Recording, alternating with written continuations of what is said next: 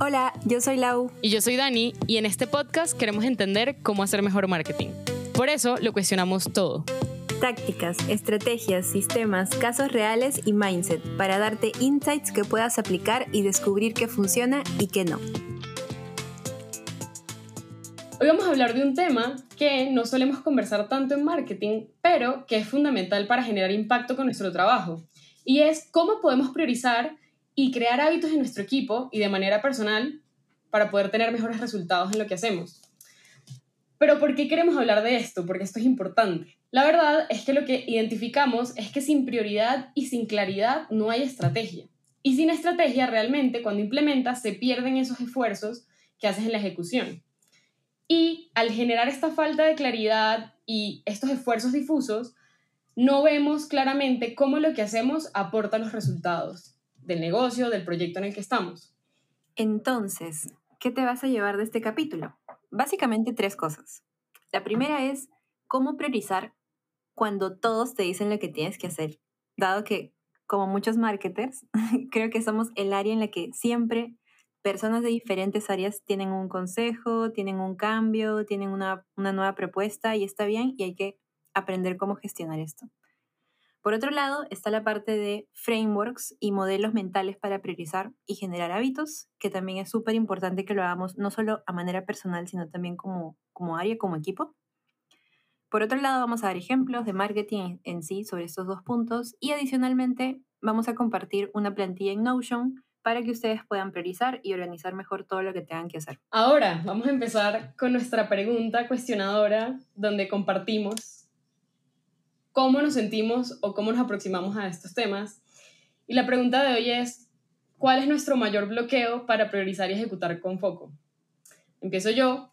En mi caso, a veces cuando me toca escoger, me cuesta mucho elegir a qué le voy a decir que no y por dónde quiero empezar a sentarme a hacer ese trabajo profundo. A veces lo tengo súper claro y me fluye muchísimo y simplemente me siento y puedo trabajar una hora completa, súper concentrada, pero en ocasiones me cuesta escoger esa primera decisión de a qué le voy a decir que no. Entonces, eh, eso lo he aprendido a gestionar y justamente de ahí nace como esta necesidad de organizarme y hacer esta plantilla, que vamos a compartir también, pero todavía no puedo negar que es un reto que, que tengo. En mi caso, básicamente, creo que todos nos hemos enfrentado a esto de solicitudes para ayer, ¿no? Para ayer necesitamos esto, para ayer necesitamos lo otro, y ok, pero en algunos momentos tenemos como temporadas en las que realmente hay mucho por hacer, y creo que en mi caso particular aparece este pensamiento que me genera más estrés y es no tengo tiempo. No tengo tiempo para hacer esto, no tengo tiempo para hacer más cosas, no tengo tiempo. Y esto a la larga, pues, no solo me genera el estrés, sino también me lleva a un estado de de preocupación slash falta de claridad que hace que no, no pueda avanzar como podría avanzar si es que me quitara un poco este peso tal cual, ¿no? Ah, no sé si a ti también, Dani, te pasa o te pasó algo así también. Sí, creo que, que hay momentos donde hay picos y valles, ¿no? En, en el ritmo de trabajo y en las solicitudes y creo que parte de la claridad mental es saber cuándo decir que no y también saber cómo gestionar las expectativas de otras personas, ¿no? Entonces, justo eso me lleva a lo que vamos a también conversar y es cómo combinamos situaciones reales que nos han pasado en equipos de marketing o incluso como consultoras. A veces uno no está dentro del problema, pero lo ve desde afuera y, también identifica cosas, ¿no? Que a veces uno estando dentro de la situación no, no, no, ve tan claras. Entonces, creo que va a estar bueno que vamos como a, a ver esta problemática como a la luz de ejemplos puntuales y también ideas que se pueden accionar en esos casos puntuales eh, para trabajar, ¿no? Entonces, lo primero que yo quisiera traer es como una idea donde hay este pensamiento de que si un equipo de marketing es pequeño o somos pocos, entonces no podemos ejecutar o pensar en, en grande, ¿no? O digamos que por tener recursos limitados en tiempo o en dinero, no podemos pensar de forma ambiciosa. Y realmente creo que el problema no es ese, sino que el problema es que no podemos hacer todo.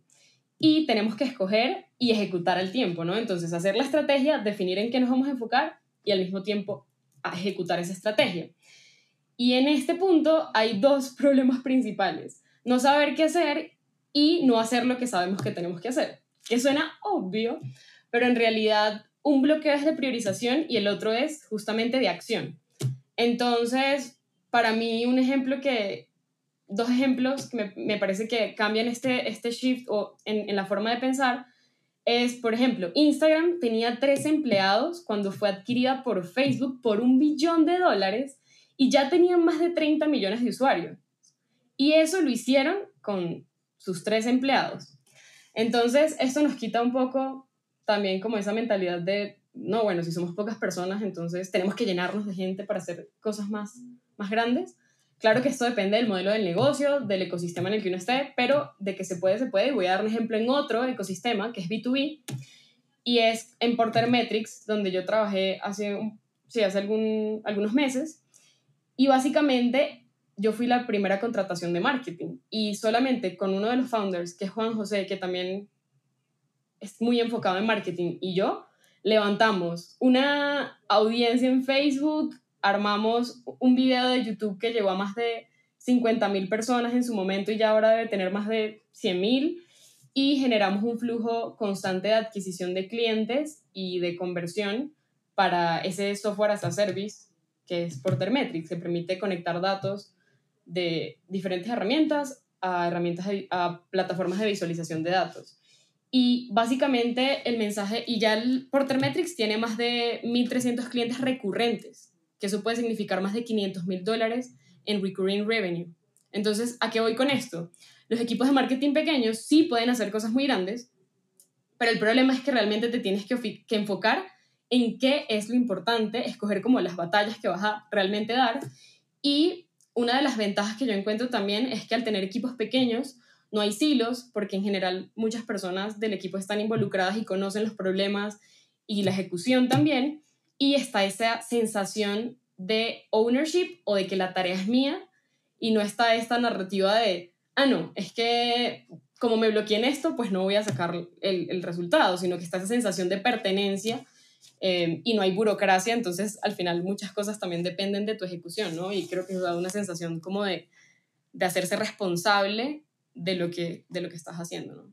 Creo que complemento tu idea, Dani, con otro punto que, es algo que también solemos ver muchas veces dentro de diferentes negocios y es la mayoría de, de empresas por alguna razón cree que tiene que estar en todos los canales posibles. O sea, vemos que un negocio chiquito tiene Facebook, Instagram, LinkedIn, YouTube, activo el blog, emailing, todo, pero ¿cuál es el problema ahí? O sea, de hecho, cuando eres chiquito no tienes los recursos para realmente estar activo en todo y, tienes a las pocas personas en tu equipo haciendo como trabajo operativo repetitivo que no necesariamente tiene buenos resultados.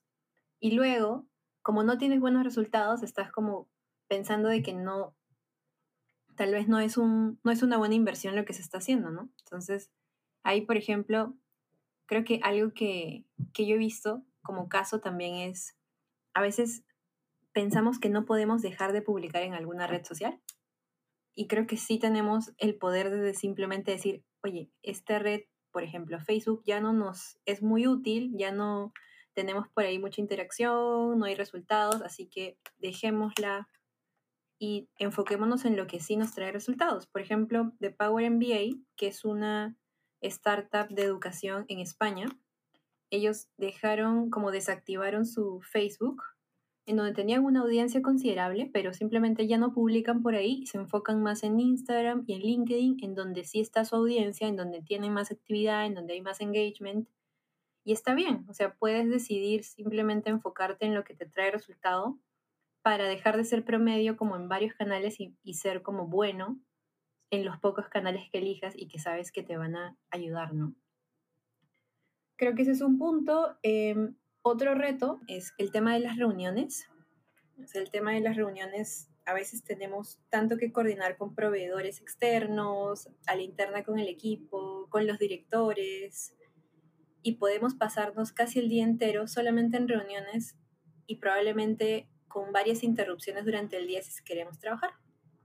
El tema de las interrupciones también es un problema porque, de hecho, hay, hay un libro que menciona que podemos perder, o sea, si es que nos interrumpen, para poder enfocarnos nuevamente, podemos demorarnos entre 22 y 28 minutos. Entonces, imagínate más o menos cuánto tiempo podríamos perder en el día si es que estamos constantemente como que con nuevas llamadas o con algo improvisado. Y no solo el tiempo ahí, Lau, sino también hay un libro que me gusta mucho que se llama The Leading Brain, que es como de neurociencia, pero enfocada al trabajo.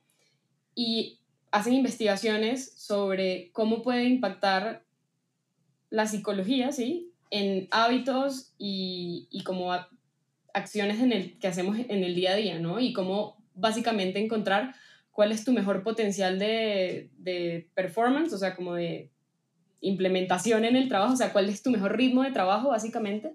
Y hablan de que en el multitasking, o lo que llamamos entre comillas multitasking, porque como tal no existe, si uno rompe el flujo del trabajo constantemente y alterna su atención entre distintas cosas, incluso puedes disminuir tu, tu, tu coeficiente intelectual por el tiempo, o sea, en esos rangos de tiempo donde tienes esas interrupciones. Y eso me parece súper interesante porque también recuperar el foco de atención es difícil, aunque no nos demos cuenta. Entonces al final eso termina generando muchas cosas, creo que a nivel de foco y a nivel de calidad del trabajo que podemos también hacer. Ahí yo quería agregar uno que nos pasó de hecho en este podcast y, es, voy a explicar primero qué fue lo que pasó y luego cuál es el nombre de esto y es, lo que nos pasó es que veníamos trabajando súper tranquilas en esto porque veníamos pensando que lo íbamos a lanzar en enero, el podcast. Y realmente por un evento particular decidimos lanzarlo en la segunda semana de diciembre. O sea, corrimos más o menos como tres semanas el lanzamiento y eso nos obligó a adelantar y avanzar muchísimo más rápido en muchas cosas, en, en la estructura, en el intro, en las grabaciones, en escoger muchas cosas. Y la reflexión acá es que en realidad el trabajo se expande hasta llenar el tiempo que se dispone para su realización. Entonces, esto es el efecto deadline y es básicamente que tú tienes una fecha de culminación de una tarea y si no eres súper intencional acerca de eso, lo que termina pasando es que terminas haciendo las cosas relacionadas con esa tarea casi a último minuto, ¿no? O en los días anteriores a que llegue esa fecha de culminación. Eh, nos pasó mucho cuando pusimos esta fecha nueva de, de lanzamiento, realmente aceleramos el ritmo de trabajo. Y esto veo que se que se lleva a los equipos de marketing también, ¿no? O sea, como que a veces tenemos fechas para ciertas cosas y por falta solamente de foco o por falta de definir como un, un espacio claro para lo que queremos hacer, simplemente se va avanzando, avanzando, avanzando el tiempo y podemos tardar mucho más de lo que deberíamos en muchas cosas, ¿no? Entonces, como vimos ahorita en los ejemplos, hay problemas que nacen de la priorización y de la claridad mental y otros que nacen a raíz de falta de claridad y entender qué tenemos que hacer en la ejecución puntualmente. Ya que vimos estos ejemplos, me parecería chévere que mostremos algún, algunos frameworks o marcos mentales que utilizamos para nosotras priorizar o que hemos visto útiles, así no los implementemos 100%, porque creo que a veces es difícil seguir al pie de la letra todo, ¿no? Uno al final adapta lo que le funciona y lo que no.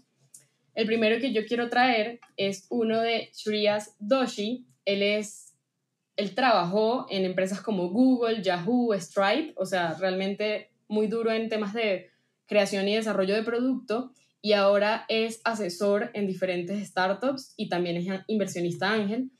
Y me encanta como él propone cosas que demuestran la claridad con la que toma decisiones. Hay un marco que él llama LNO en inglés, por sus siglas en inglés, que ya voy a explicar. Y básicamente a mí me ha ayudado es a definir que, cuánto tiempo voy a dedicarle a una tarea según su nivel de prioridad. Entonces voy a dar un ejemplo. El framework, como decía, tiene tres siglas, L, N y O. L es leverage o actividades de alto como potencial de multiplicar el valor en otras actividades, ¿no? O sea, básicamente son actividades que apalancan otras actividades y que generan un efecto 10x, o sea, un efecto multiplicador. Entonces voy a dar un ejemplo de esta, de esta tarea que sería una de alto impacto y es en Datafulness, que es la empresa que cofundé el año pasado, nosotros creamos plantillas de marketing que las personas pueden literalmente utilizar para ahorrarse muchas horas de tiempo en reportes y analizar sus datos para tomar decisiones.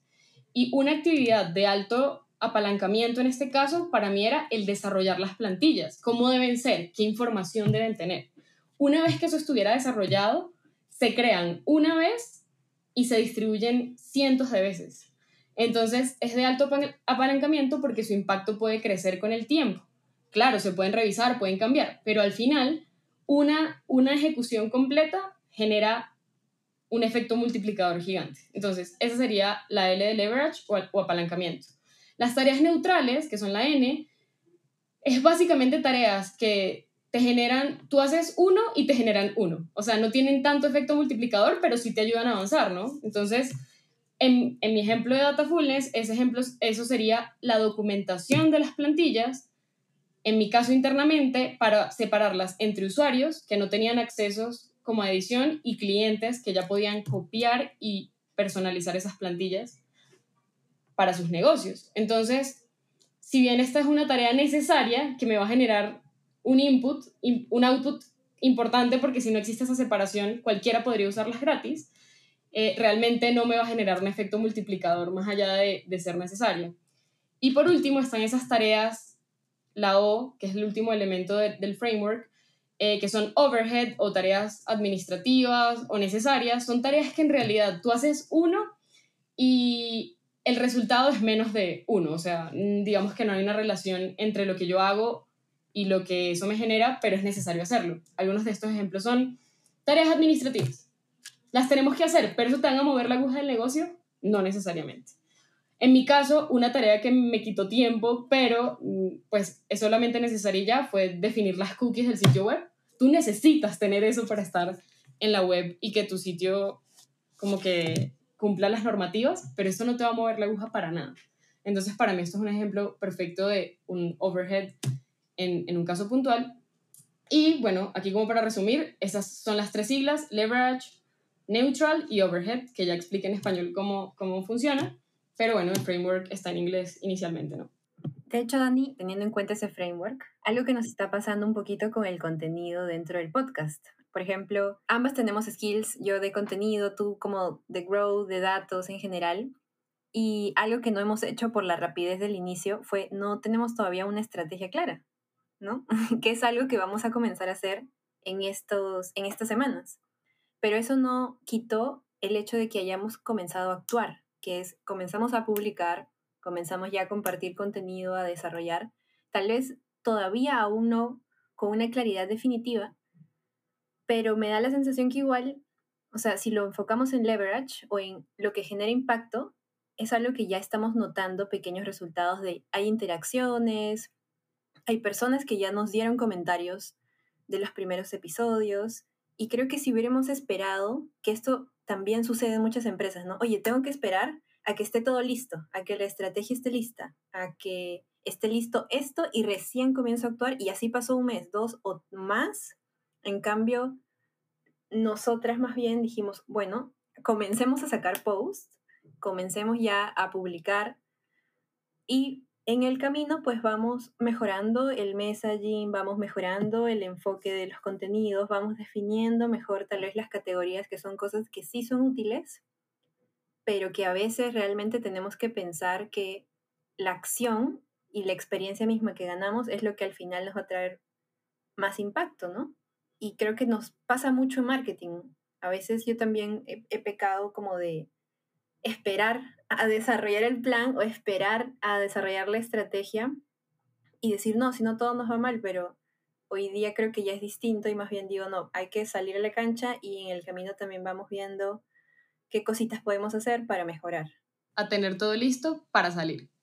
Exacto, sí, es como una idea que, que a veces lo detiene a uno y creo que aunque no lo hayamos hecho tan intencionalmente, si encontramos cuáles actividades eran las que nos iban a dar 10x de resultados. Ejemplo, desarrollar los, los capítulos, o sea, el contenido de los capítulos y convertir ese contenido en el audio que pues ahorita están escuchando, en el podcast, en el producto como tal, y luego el proceso de convertir ese capítulo en pedazos de contenido que se pudieran compartir o fragmentos de contenido que se pudieran compartir en social media, en, en, este caso LinkedIn, que también fue una apuesta, ¿no? No vamos a salir en, por ahora en otra red social diferente a LinkedIn. Y esa fue una apuesta de apalancamiento, como esta es la que nos va a traer 10x eh, resultados eh, por las razones que internamente ya, ya teníamos identificadas, aunque no fuera tan explícito. Que eso me parece interesante porque a veces hay claridad, aunque no se haya vuelto tan explícito, y en otras ocasiones tratamos de tener las cosas súper claras en un documento, pero en realidad de fondo no hay una claridad de, de pensamiento, ¿no? Entonces, contraste interesante ahí, me parece. Creo que también yo lo complemento con un poquito de, en el, en el caso de este proyecto, y como en varias áreas de marketing, lo más importante al final es cómo le entregamos valor a los clientes, ¿no? O sea, conocerlo y realmente hacer el esfuerzo de ser útiles y ayudarles en lo que sea que sea la intersección con lo que vendemos o con lo que estamos haciendo. Entonces, eso creo que sí es algo que tenemos claro, queremos ayudar. Igual, o sea, como que el propósito de algún modo nos ayuda también a mover un poco la aguja, a pesar de que en el mismo camino todavía no tengamos todo resuelto, iremos pues construyendo lo que nos queda pendiente. Entonces, ¿qué otra cosa tal vez podemos tomar en cuenta para priorizar mejor? Creo que esta es una de las cosas que a mí todavía me cuesta bastante trabajarlo, que es saber decir que no. Y lo digo desde mi lado introvertida o persona que tal vez le ha costado también em, levantar la voz o como de algún modo cuestionar un par de cosas que se desarrollan. Siento que decir que no ha sido súper, o sea, un reto bastante importante que superar. Hoy día, por ejemplo, algo que me ha servido para poder decir que no es decir que no sin decir que no. ¿Cómo lo haces? Usando preguntas cuestionadoras, ¿no? O sea, de algún modo dejar pensar al otro en, en lugar de decirle no se puede hacer esto, sino, oye, una pregunta que le haga como entrar en contexto tal vez de las otras cosas importantes. Creo que el cómo hablas también es súper relevante, o sea, a veces tú si recibes muchas solicitudes te abrumas y dices, no, no podemos con esto y no se queda tan bien, pero ¿qué pasa si hablas en términos de beneficio de la empresa ¿no? o del área o del proyecto? Diciendo, oye, necesitamos tal vez, si queremos maximizar nuestros resultados, creo que probablemente podríamos enfocarnos en esto que ya nos está trayendo estos resultados, mejorarlos y estos, esto nuevo que, que sugieres, tal vez dejarlo hasta que suceda algo o vamos a probarlo en una segunda etapa pero tratar como siempre de hablar en términos de la empresa.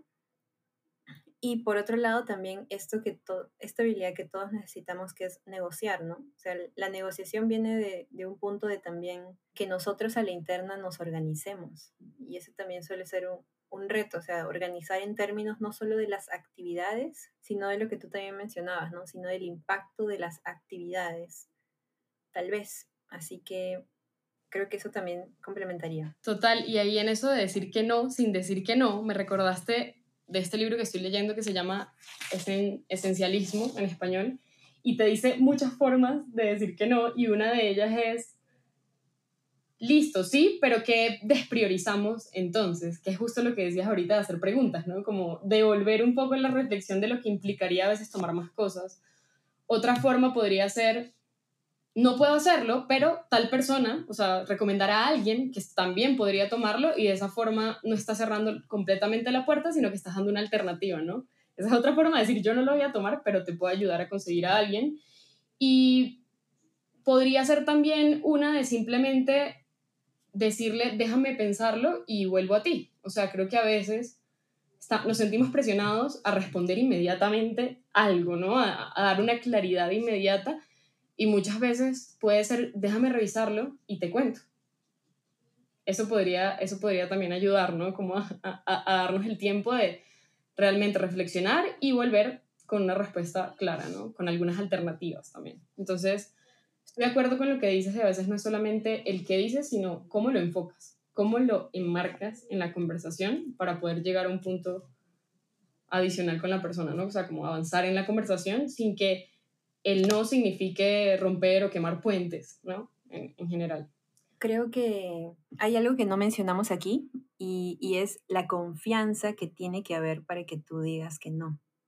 Es decir, a veces cuando comenzamos, o sea, siendo juniors, incluso ya siendo seniors, no necesariamente cultivamos también esta confianza que hace que solo aceptemos, aceptemos las diferentes solicitudes. Y creo que esa confianza al final, en algún punto te, lo había comentado, viene también de, de que tú te empoderes con lo que conoces y con lo que sabes, ¿no? Es decir, que estés siempre aprendiendo, que estés como siempre viendo maneras de mejorar tu trabajo y que a la larga eso también te va a hacer sentir en confianza de poder decir, no, oye, considero que esto no se va a hacer, pero por este motivo. Porque creo que lo, lo más importante para el área, para el proyecto, es, es esto, ¿no? Que también es súper relevante darle foco. Y creo que al final cuando tú priorizas y sabes decir que no de una buena forma o de priorizar y escoger las batallas, le das la libertad a otros de hacer lo mismo, con sus prioridades y tareas. Y no ser el sí a todo todo el tiempo, sino sí, pero ¿cómo puedo sacar mi máximo potencial y, y hacer mi máximo aporte acá? ¿no? O sea, es tener eso en cuenta también. Yo quisiera agregar una que a mí me funciona muy bien, pero es más como del lado de hábitos, ya no tanto del lado de priorización, y es pensar en gestionar la energía en lugar de gestionar el tiempo. Y esta idea ya la han traído diferentes autores, de hecho, Shreyas Doshi también lo habla, he escuchado por ahí, James Clear también lo dice, Scott Adams en su libro también, en uno de sus libros también lo menciona, y, es, y tiene todo el sentido del mundo. ¿Por qué? Porque en realidad cuando pensamos en tiempo, como si fuéramos project managers de nuestra vida, en realidad estamos pensando que todas nuestras horas durante el día valen lo mismo. De nuevo, todas las horas que tenemos en nuestro día valen lo mismo. Y no es cierto. Yo no soy la misma persona en la mañana que en la tarde. Muchas veces en la mañana soy mucho más clara, al menos en las primeras cuatro horas desde que empiezo a trabajar y puedo, por ejemplo, crear buen contenido esa hora. Tengo la claridad de las ideas, cómo conectarlas, los ejemplos, etc. Pero luego en la tarde, después de almorzar, realmente no me fluye nada escribir cosas que realmente yo encuentre valiosas o, o bien desarrolladas y por eso uso esos espacios para hacer tareas que son de impacto neutral o, en su defecto, tareas más rutinarias que no requieren tanto de mi capacidad mental, ¿no? Entonces, a lo que voy acá es que sepamos escoger, según nuestro nivel de energía, cuáles tareas de mayor impacto vamos a hacer en qué momento del día para realmente aprovechar cómo nos sentimos con lo que hacemos. Entonces, entonces mi punto acá es justamente todas las horas no valen lo mismo para nosotros durante el día y escoger cuáles son tus mejores momentos. Dani, todo lo que tú cuentas me hace pensar en lo siguiente, la importancia de conocerte, ¿no? O sea, realmente tomarte el tiempo de poder decir, oye, ¿en qué horario del día funciono mejor? Tal vez qué tipo de cosas o herramientas o lo que fuesen también me pueden ayudar a gestionar mejor la eficiencia de lo que hago. Por ejemplo, en mi caso, yo no soy morning person. no me gusta mucho. Siento que en la mañana no llego a concentrarme tanto como en la noche. Así que uso las mañanas para poder hacer trabajo que no me demande tanto pensar. Por ejemplo, reuniones, por ejemplo, puedo estudiar algo, por ejemplo, algo que sea como operativo, administrativo. Y ya por la tarde, noche, sí, me viene como más mi lado creativo, entonces puedo enfocarme en lo que tengo que hacer y otro punto que también ayuda un montón es, tal vez ya conociéndote, dividir un poco lo que vas a hacer cada día, ¿no? Por ejemplo, mi trabajo que es creación de contenido, yo tengo un día que es investigar, entonces de todos mis proyectos solo investigo y ese es el día más divertido para mí. Y luego llega el otro día de crear, que es el día más pesado, y luego ya es editar, ¿no? Entonces trato como de distribuir un poco los días para que pueda enfocar como mi energía en ese estilo y en ese tipo y ser más eficiente. Hasta ahora me ha funcionado, pero igual creo que está bueno ir probando nuevas cosas para poder identificar también qué se acomoda a tu nuevo tú. Otro punto, que creo que algo que es un hack de vida, o sea, no solo en marketing, sino de vida total, es que aprendamos a documentar. O sea, la documentación es algo que nos va a ayudar para toda la vida a cualquier profesional. En mi caso, eh, yo uso Notion para documentar literalmente mi vida. ¿Por qué? Porque creo que también eso forma parte de eh, el autoconocimiento, ¿no? O sea, yo puedo ser muy despistada, entonces para poder contrarrestar un poco esto, lo que hago es tomar nota de todo. Tengo, por ejemplo, un Notion en donde documento todas mis reuniones con todas las personas, sea reunión de trabajo, reunión personal, entonces ya tengo como insights de lo que sucedió ahí. También tengo otro donde documento el, el contenido que voy consumiendo y me sirve para poder también crear contenido de manera personal o en mi trabajo. Y lo bueno es que lo que dices de la documentación ayuda a otro punto que sí tiene que, tiene que ver muchísimo incluso con tener nuestro propio sistema. Cuando tú documentas varias, cómo, cómo ves, cómo te acercas a un problema nuevo, por ejemplo, o pudieras documentar qué harías, en qué orden, si empezaras un nuevo cargo próximamente, ¿no? O sea, al final es como, no todos los problemas se abordan de, la, de maneras similares, pero nosotros tener escrito y en algún sitio cómo nosotros entendemos los problemas, nos aproximamos e incluso las propias metodologías que hemos ido desarrollando como personas y nos han funcionado para solucionar problemas, creo que puede hacer la diferencia entre empezar de cero y tener que pasar de cero a uno todo el tiempo a pasar de uno a iterar y mejorar los sistemas que ya hemos, hemos realizado, ¿no?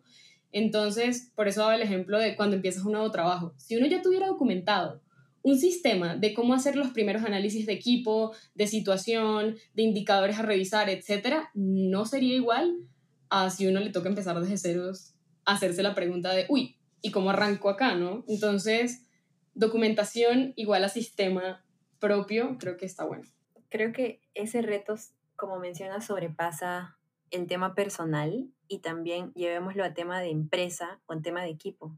Pocas veces me ha sucedido que yo llego a un lugar y realmente ya está como todo claro. o sea, voy y ya me dicen los accesos que necesito o la información, los procesos, todo es como muchas reuniones de por medio, pero hay tanto tiempo que se pierde solamente en organizar eso, que si es que en algún momento tal vez la persona anterior lo hubiera hecho o alguien de la empresa lo hubiera hecho, se hubiera ahorrado mucho tiempo ya para directamente enfocarse en lo que se tiene que hacer. Total, creo que ahí para cerrar lo último que yo diría, em, para ver el progreso también, ¿no? De cómo vamos luego de que implementamos esto de priorización y hábitos, es enfocarse también en indicadores predictivos, no solo en el resultado, que en este caso podría ser aumentar las ventas, aumentar, no sé, el reconocimiento de marca, cualquier cosa, es cómo te enfocas en los indicadores de progreso. Eso es un indicador predictivo, o sea, que te muestran que estás avanzando y que justamente te, te ayudan no solamente a enfocarte en el resultado, sino en el proceso para llegar a ese resultado. Voy a dar un ejemplo corto y es cuando yo lancé Datafulness, me enfoqué al inicio en el número de personas registradas para visualizar sus datos en las plantillas. Y luego de eso, la métrica que es el outcome, el resultado, pues es simplemente las ventas, ¿no? O sea, cuántas ventas hubo en relación con el número de personas registradas. Pero en teoría, si uno lo mira como un proceso, primero se deben registrar personas para luego pasar a la compra, ¿no? Entonces yo me puedo enfocar y depende de mí cuántas personas se registran para, para visualizar sus datos y ya luego el proceso de ventas es otro indicador que es el resultado. Entonces creo que si esto lo llevamos a otras cosas en nuestro proceso de marketing también puede ser como súper útil para ya ver el progreso, ¿no? Luego de que implementamos esto de los hábitos. Y bueno, parte final de recursos, vamos a compartirles una plantilla para organizar y planificar su semana, su mes, según nivel de prioridad, tiempo para realizar la tarea y hacerse preguntas que los cuestionen. Preguntas como, ¿qué me está bloqueando para empezar la tarea? Y a veces ni siquiera es una cosa súper cuantitativa, eh, específica, sino que son temas emocionales, ¿no? A veces el miedo te puede paralizar. Esas son cosas que están en la plantilla, preguntas que te ayudan a, a, cuestionarte y a tener claridad. Y las vamos a compartir gratis. Vamos a compartir ahí el, el hipervínculo para que lo puedan ver.